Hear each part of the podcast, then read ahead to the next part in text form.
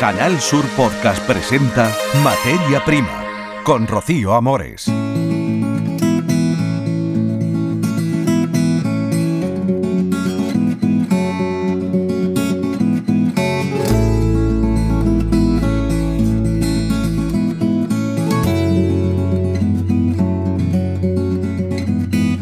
Campaña de la fresa está terminada y falta mucha mano de obra. El turismo, la vendimia en Francia, la fruta de hueso ha hecho que la mano de obra esté muy ocupada. Además, no han venido los temporeros de Marruecos. Este año nos dicen que hay que planificar muy bien para evitar sobresaltos. De todos estos temas conversaremos con el gerente de Freshuelva, Rafael Domínguez. Los premios y reconocimientos siempre son un aliciente y una motivación. Que se lo digan Antonio Navarro en los quintos galardones Tierra, Sol y Agua, que son de agricultores y para agricultores. Todo ello más en este podcast de Materia Prima. Estamos en la realización técnica con Pepe Camacho, les hablan Carlos Juan y Rocío Amores.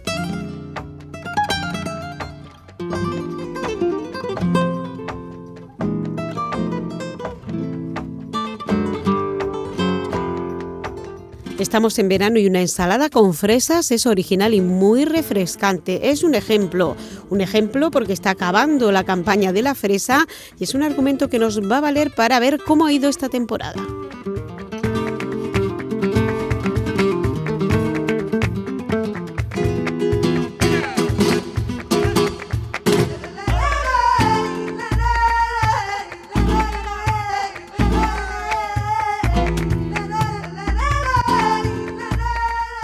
Nos encontramos con el gerente de Freshuelva, Rafael Domínguez, para ver a estas alturas de año cómo ha transcurrido la campaña y, bueno, cómo van los berries en estos momentos. Rafael, muy buenas tardes.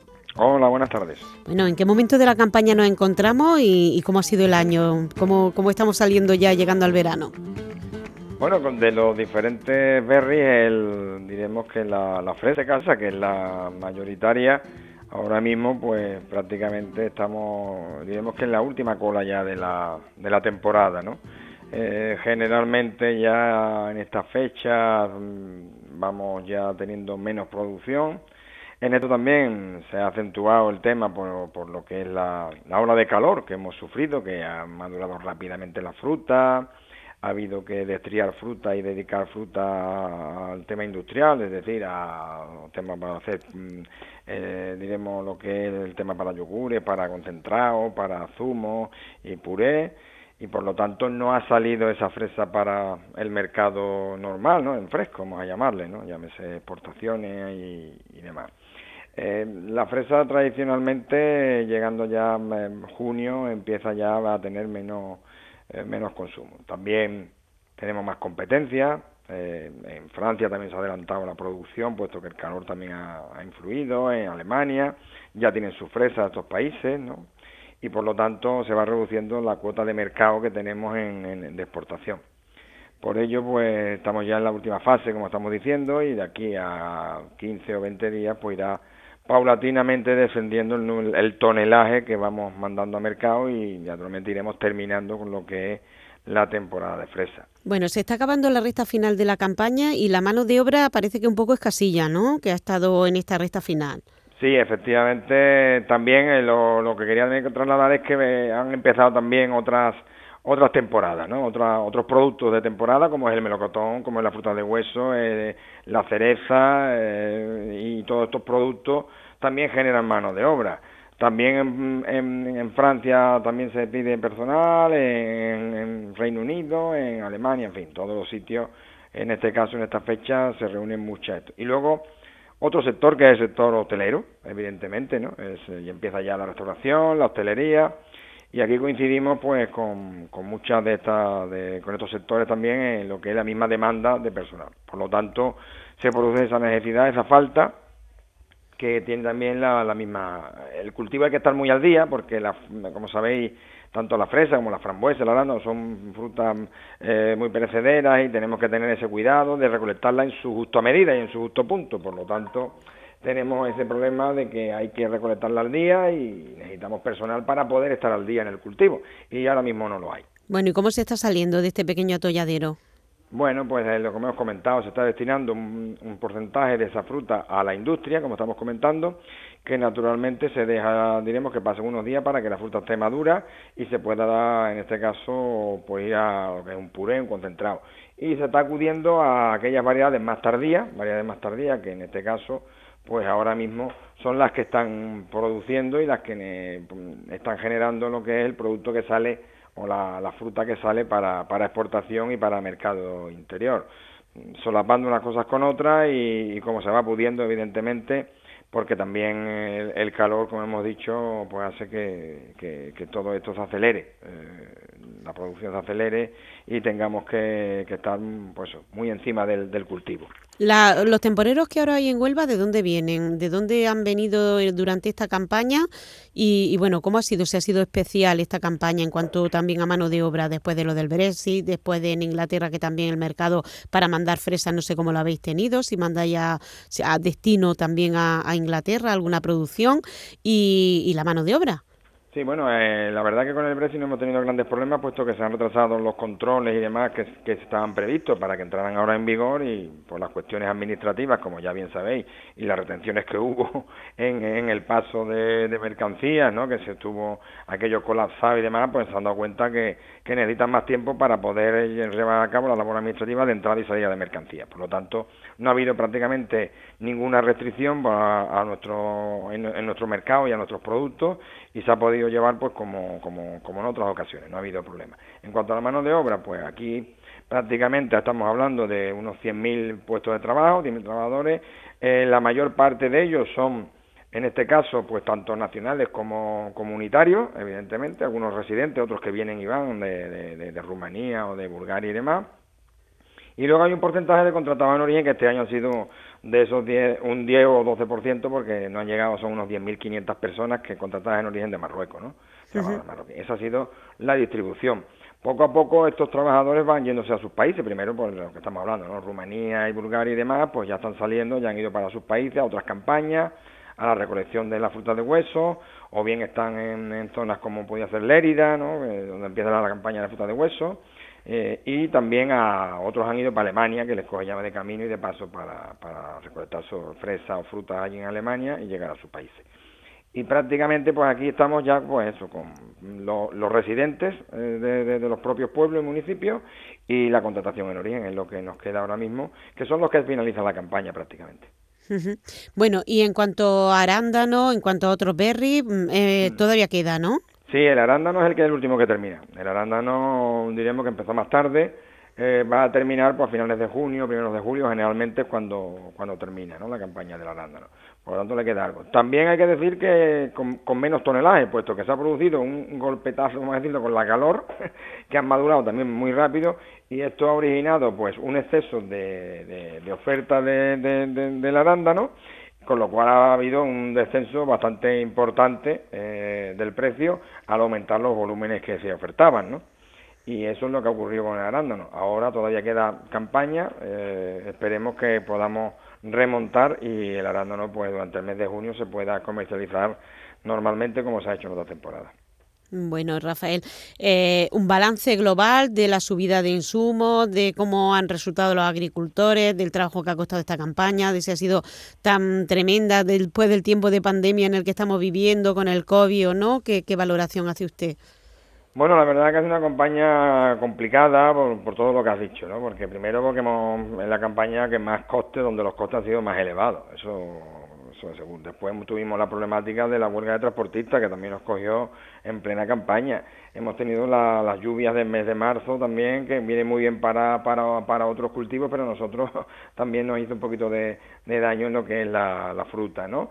Y luego ha venido esta ola de calor. Yo creo que los números van a ser inferiores al año pasado, el volumen total facturado o el volumen exportado como he comentado anteriormente, puede estar por debajo de las cifras del año pasado, que la verdad es que tuvimos menos con menos menos complicaciones que esta. La verdad que la campaña pasada fue menos complicada que esta. Esta hemos tenido, muchas más complicaciones climatológicas, de mercado, como hemos comentado, de todo tipo y de costes, y por lo tanto quizás estemos por debajo de los números del año pasado. Bueno, pues habrá que esperar de todas formas, ¿no? Para saber exactamente en qué queda.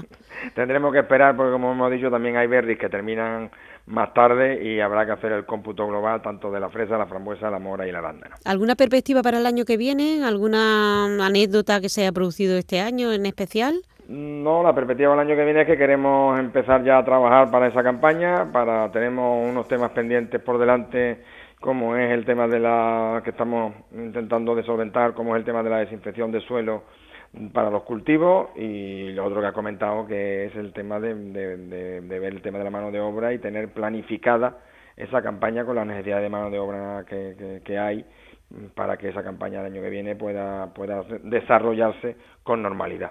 Bueno, pues mucho trabajillo también, ya no solo agrícola, de planificación y, y, de todo un poco. Muchas gracias, Rafael Domínguez, gerente de Freshuelva, por haber estado con nosotros, muy amable.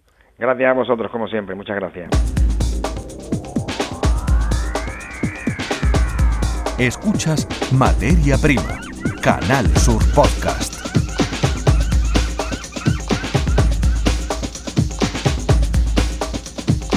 Hacemos un recorrido por Andalucía de la mano de nuestro compañero Carlos Juan. Carlos, ¿cuáles son los temas más relevantes que has encontrado tú en la actualidad de toda Andalucía?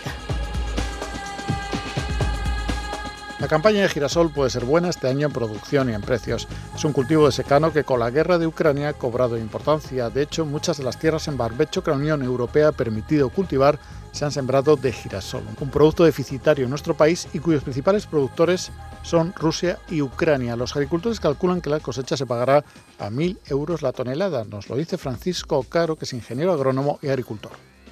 Precio parece que va a estar del orden de tres veces por encima del precio normal que, que veníamos cobrando los agricultores por la semilla de girasol. Y la producción, bueno, el tiempo acompañado y parece que sí, que, que las producciones van a ser buenas. Las zonas donde la floración va más atrasada son las que más han sufrido con estos picos de calor que hemos tenido en fechas recientes. Menos consecuencias ha tenido en las comarcas donde la flor estaba abierta y empezaba a verse el fruto. los olivares, donde la flor está abriendo ahora, termina quemada y perdiendo su fruto. La semana que viene los olivareros evaluarán las pérdidas. Las altas temperaturas también provocan estrés en los cerdos ibéricos de modo que baja su producción. Lo hizo un estudio de la estación experimental del Zaidín, del CSIC, en el que se pone de manifiesto que las temperaturas extremas, cada vez más comunes, están afectando negativamente a los animales. Los ganaderos son conscientes de esta realidad y buscan aliviar sus efectos, apunta Rafael Camacho, que es veterinario por encima de los 25-26 grados, ya el sistema de termorregulación que tienen estos animales se pone en marcha y esto genera un estrés que, hace que bueno, pues las condiciones de confort no sean las óptimas. Claro, cuando un animal está en disconfort empiezan los problemas. Y también conocemos el punto de vista de los productores, en este caso de Domingo Iriz. La baña cumple una doble función. Mm, regula la temperatura del animal, lo refresca como si fuéramos nosotros un spa y luego también cumple una función que desparasita de forma natural. Al secarse el barro y restregarse con las encinas de los alcornoques, pues se quita los parásitos de la piel. Ha comenzado la campaña de recogida del ajo. Se espera menos producción porque la falta de lluvia ha reducido la superficie plantada en torno a un 10%. Córdoba es la provincia andaluza que más ajo produce. Hemos visitado una plantación de 100 hectáreas en la que trabaja un centenar de jornaleros. Se estima que el sector del ajo genera en la comunidad más de 3.600 empleos directos, un cultivo que depende sobre todo del agua durante la siembra, el mes de septiembre para el ajo temprano y el mes de diciembre para el morado. Total, escuchamos a Antonio Estepa, que es ajero. La calidad creemos que no va a ser tan buena como la del año pasado y también quizá tengamos un poquito de menos tamaño, a consecuencia seguramente de la falta de, agua en ciertos momentos que hemos tenido durante el, durante el año. Este año, los, además decíamos, este año los costes de producción han aumentado, según el sector, un 20% y todavía desconocen el precio al que podrán vender la cosecha. Como precio de referencia, el año pasado, 90 céntimos de euro por kilo. Nuestro costo de producción por kilo va a ser bastante más elevado que el año pasado. Si luego eso en el precio no se ve repercutido, pues la verdad es que es otro, otro problema grande que tenemos. Una incertidumbre que también pesa sobre la próxima campaña en zonas como la que hemos visitado de Córdoba, donde escasea el agua. Los ajeros aseguran que no se atreven a arrendar de nuevo estas tierras si no se les garantiza el agua. Y si no es así, dicen, barajan buscar otras zonas.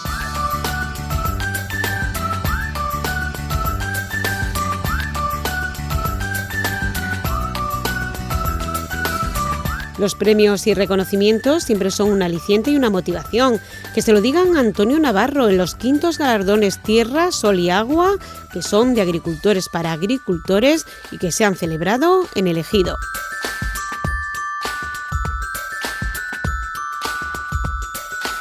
Antonio Navarro es presidente de la Asociación Huerta de Europa y vamos a hablar de premios de agricultura, de premios que son concedidos y votados por los propios agricultores aquí en Almería. Antonio es de Dalías, una bonita tierra, por cierto. ¿Cómo va ahora mismo el pimiento? ¿Cómo están las cosechas por ahí por Dalías? Bueno, pues eh, ahora en Dalías se está sembrando el, pimiento, aunque en la zona de la comarca del Poniente uno se está terminando el pimiento quizá este año la campaña, eh, el cierre se ha precipitado y los precios pues no son lo mejor que, que, gustaría, ¿no? Pero bueno, eh, estamos, eh, es decir, es que eh, Almería, igual que en el tema de, clima, en Almería lo mismo tienes desierto que puedes tener alta montaña, pues en la agricultura pasa exactamente igual. Es decir, estamos terminando en la comarca del Poniente cuando en Dalías Berja estamos empezando a, a sembrar. De hecho, esta esta semana pues se está sembrando lo más grande, de, sobre todo de, pimiento. Bueno, y el tema del tirabeque, porque los tirabeques son típicos de Dalía, no sé, en este momento de, la cosecha, de esa Dalía, Berja, también un poco por la zona de, Granada, pero bueno, mucho por Dalías. ¿Cómo van los tirabeques? Pues en Dalía, Berja ya terminado prácticamente. Ahora lo, que lo poquito que se comercializa nos viene de la zona de, de Laujar, Fondón, es donde ahora mismo las temperaturas no son tan calurosas porque el, el tirabeque con el calor Rocío, pues ese es el final. El, el que quiere frío. Es donde te sale un tirabeque de, de calidad. Bueno, cuéntanos qué es el tirabeque para la gente de Andalucía que no lo sepa, aunque ya hemos hecho muchas cosas. Pues el tirabeque es una leguminosa, una legumbre muy específica de, estas zonas que hemos hablado de Dalía Berja y, además un producto muy diferenciado. Eh, todo el mundo lo puede eh, confundir con el guisante, pero no es así. Es completamente diferente, es plano completamente, mucho más ancho y se come, fíjate la, la, la, eh, la diferencia con el, con, el, con el guisante, se come con cáscara y se puede comer perfectamente en crudo porque es muy dulce. ¿eh? Y además que está buenísimo. Sí, sobre todo porque aquí en España, eh, bueno, y en la zona, es decir, ahora estamos empezando a descubrir todas sus cualidades en la gastronomía, pero en Europa, de hecho, se utiliza en la alta cocina. De hecho, nosotros en las terceras jornadas de gourmet del tirabeque hicimos un helado Qué tirabeque. Pues, Rocío, fue la sensación, ¿eh? desde luego. Yo lo he probado, que ya sabes que hemos estado haciendo ¿Ah, varios reportajes. Qué rico que está el tirabeque con el arroz, qué rico también, ¿verdad, Antonio? es muy sencillo. Con que le eches cuatro, seis tirabeques a un arroz, el dulzor que le da, ¿eh? Sí, es verdad, sí, es verdad. Bueno, y también el precio, ¿eh? Que está carillo. bueno, pero depende, Rocío, Bueno, sí, ¿eh? depende, de cómo se mire, pero que vale su dinero, me refiero. Hombre, es decir, siempre eh, del productor al consumidor, ahí es donde se disparan los márgenes. ¿Sabes lo que te quiero decir? Porque el tirabeque tiene que valer dinero, porque si no al pobre productor no le compensa, es decir, los pocos rendimientos que tiene por kilo y la mano de obra, que es el, coste eh, principal en, en el tirabeque, ¿no? Bueno, venimos a hablar de premios. Cuéntanos en qué consisten los premios que vaya a dar, que bueno, son concedidos a agricultores y también, también son los agricultores mismos los que los deciden, los premios que habéis tenido durante la semana pasada. Cuéntanos. Bueno, pues estamos en la quinta edición de los galardones Tierra, Sol y Agua. Y bueno, hemos tenido dos años ahí de, parón con el tema de, la pandemia, pero bueno, ya hemos vuelto a retomar el pulso habitual. Y en esta ocasión, bueno, antes de explicar eh, a, quién se le ha otorgado este año los galardones, sí quiero matizar que estos galardones los proponen eh, agricultores del programa Bajo Plástico, eh, agricultores que además invitamos también a otro medio de comunicación. En esta ocasión hemos invitado a, Rafael Losilla de revista FIH y a José Antonio Gutiérrez de FIH Almería. Han sido los dos medios de comunicación que han estado presentes en esta votación. Y bueno, pues deciden sea, proponen encima de la mesa los agricultores y ellos son los que deciden a quién se le, a se le otorga. Estamos hablando que en esta edición casi 30 personas y empresas han sido los, nominados, ¿no? los propuestos. Y al final, pues en esa votación, eh, los agricultores han decidido que el tierra, galardón tierra, se le da a Cristóbal Martín, presidente de la cooperativa Campo Ejido.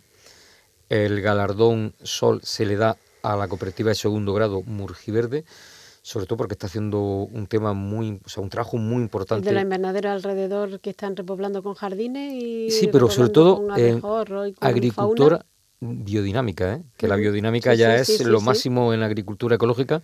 Murgiverde es la empresa que más está, trabajando y que está haciendo un trabajo muy importante. También fue pionera en, hacer los jardines alrededor de los Sí, los, los, setos. Sí, sí, los setos. Sí, pero es que la biodinámica, Rocío, es que eso te, te, empiezas a, a, investigar un poco y dices, madre mía, la gana y que conectas con lo natural de la tierra. Sí, vamos, bueno, una de las prácticas que se puede hacer es que coges insectos, los fríes en una sartén, los trituras, haces polvo, haces un spray, eh, pulveriza el, invernadero y con eso ahuyenta a los insectos. La biodinámica es Fantástica, era bueno pues, pues, las prácticas tradicionales agrícolas de toda la vida, de todo el mundo. Pues ese es el galardón Sol y el galardón Agua. Por primera vez hemos tenido que eh, compartir porque salieron dos personas, salieron iguales en voto. Intentamos eh, desempatar, no hubo manera. Conclusión, pues este año... ¿Cuál era la materia de cada uno de ellos? Eh, pues es Antonio Ruiz, presidente de la cooperativa, perdón, de la SAT MAVE. Este hombre, este hombre ha hecho un trabajo muy importante porque es una empresa que pues bueno, por circunstancias de la vida, pues estaba en una situación económica muy mal, ¿sabes? Bastante mal. Y este hombre, pues llegó un poco ahí, un poco por casualidad, y ahí tenemos a SATMAVE, a fecha de hoy, una de las cooperativas comerciales, perdón, empresas comercializadoras de, la agricultura almerense, de las más eh, eh, eh, importantes. Es decir, Antonio Ruiz ha hecho un trabajo muy, muy serio ahí. Y también se le ha eh, otorgado a Antonio Escobar, jefe de área de, agricultura del Ayuntamiento elegido, pues por toda una trayectoria que lleva en ese área. Hay que decir que el Ayuntamiento de elegido en el tema de agricultura fue el pionero de la higiene rural. Han sido los pioneros en todo. ¿eh? Entonces, bueno, pues ese, jefe de área que es el que va proponiendo cosas, que evidentemente luego los políticos tienen que verlo y tienen que eh, secundarlo.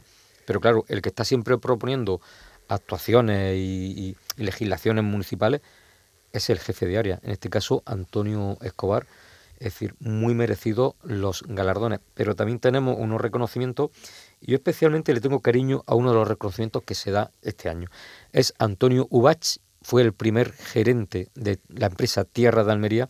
Rocío, gracias a este hombre vinieron a la provincia de Almería más de 20.000 millones de pesetas de los años 80. Eso, bueno, Tierra de Almería tiene una historia que un día la podemos contar, que es muy complicada, la historia de bueno, de, bueno, tanta historia de Fue un poco la semilla, fue un poco el germen mm. de lo que tenemos hoy en día en la agricultura. También se le da otro a Cajamar. Eh, Cajamar, bueno, todo el mundo sabemos que desde su inicio, como cooperativa de crédito que apoya a, o apoyó a los agricultores. Y hay un otro reconocimiento que se le da a, los supermercados, en este caso viene a, recoger a SEDAS, la Asociación de Supermercados de, de España y Distribución, porque cuando todo el mundo nos matamos por un rollo de papel higiénico, ellos hicieron un sobreesfuerzo logístico para que no faltase de nada en los supermercados y a la vez hicieron muchos encargos de pedido a las empresas de la provincia de Almería. Eso es lo que también queremos reconocer. Bueno, pues ya saben ustedes, estamos hablando también de temas relacionados con el campo y de personas que son importantes y que la Asociación La Huerta de Europa ha querido reconocer por eh, una temática que nos ha enseñado mucho en estos momentos de lo que hacen, cómo lo hacen y lo importantes que son también los nombres propios de las personas del campo, de los agricultores, de los gestores, para que tengamos lo que tenemos y para que podamos, sobre todo el objetivo que es comer todo. Gracias Antonio Navarro y enhorabuena por esa labor y gracias por haber estado con nosotros en materia prima. Muchas gracias a vosotros.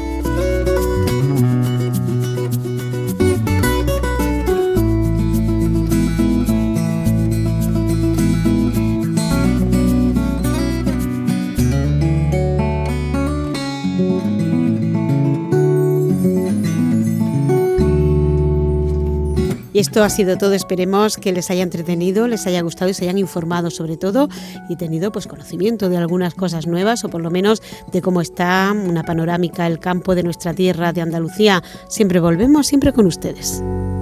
En Canal Sur Podcast han escuchado Materia Prima con Rocío Amores.